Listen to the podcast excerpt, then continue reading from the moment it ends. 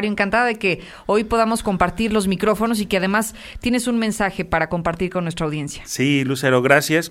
Pues bueno, hoy, eh, a razón de que se celebró el Día Internacional sobre el combate a la corrupción, es importante hablar sobre este tema, que además Lucero se ha posicionado como uno de los temas más importantes en la agenda pública del país que en ocasiones llega a superar eh, los problemas de seguridad pública o los propios de, de, desarrollo económico o económicos, la gente se siente muy mortificada por el tema de la corrupción. Así es. Se trata de un fenómeno indeseable que ha evolucionado con la propia humanidad es así como no podemos hablar de un pasado con gobiernos inmaculados en México.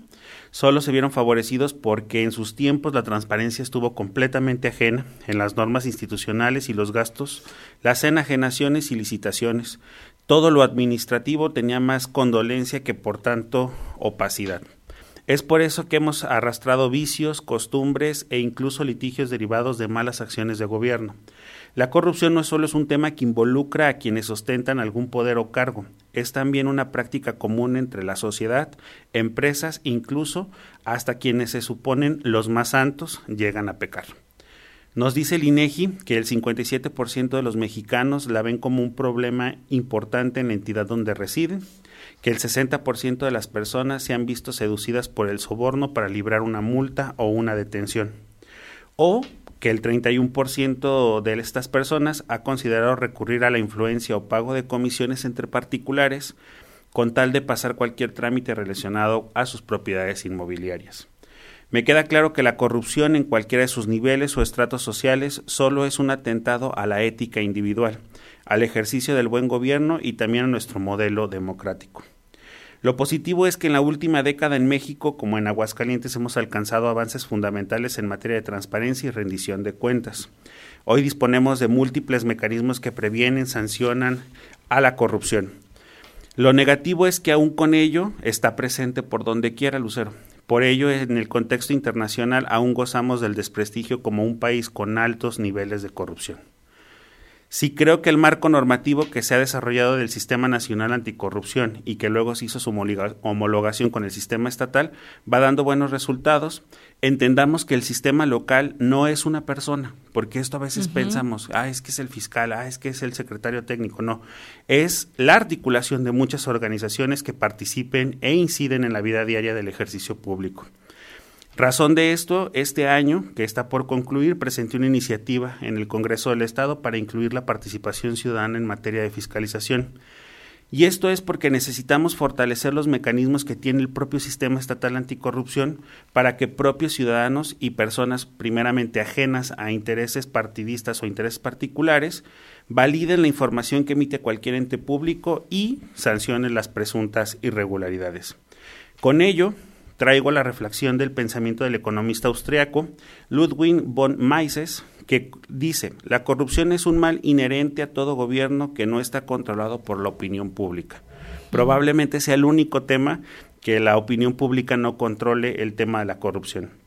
Independientemente a la formación de valores que tiene cada persona, no tengo la menor duda de que los ojos de los ciudadanos en el quehacer de las autoridades en todos sus órdenes es el mejor blindaje ante las malas tentaciones de la corrupción.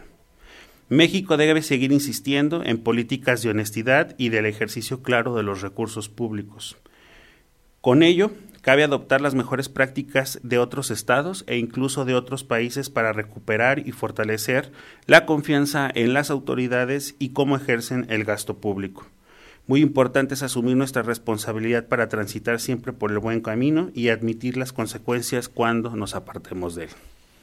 Importante el tema, Quique, porque retomé uno de los eh, de las estadísticas que dabas a conocer. 60% de las personas están involucradas con el tema del soborno. Yo creo que eh, en nuestro país el asunto de la corrupción involucra a prácticamente todos los sectores. La corrupción la hacemos nosotros como sociedad, pero también estamos involucrados en el momento en el que somos nosotros quienes eh, solicitamos alguna otra forma de arreglo con las autoridades a fin de no ser multados, por ejemplo, ¿no? Que es de lo más recurrente que vemos. Entonces, si queremos un mejor país, creo que debemos empezar como sociedad. Sí, aquí lo que les decía es el tema de la corrupción es un tema de ética individual hay que buscar que se fortalezca esta visión de los ciudadanos y que no recurramos a este tipo de prácticas. Siempre habrá una forma legal de salir adelante de los temas, pero sobre todo, Lucero, decirlo muy claro, estamos avanzando, sí, en esta materia, pero lo que necesitamos empezar a trabajar mucho son las conciencias individuales.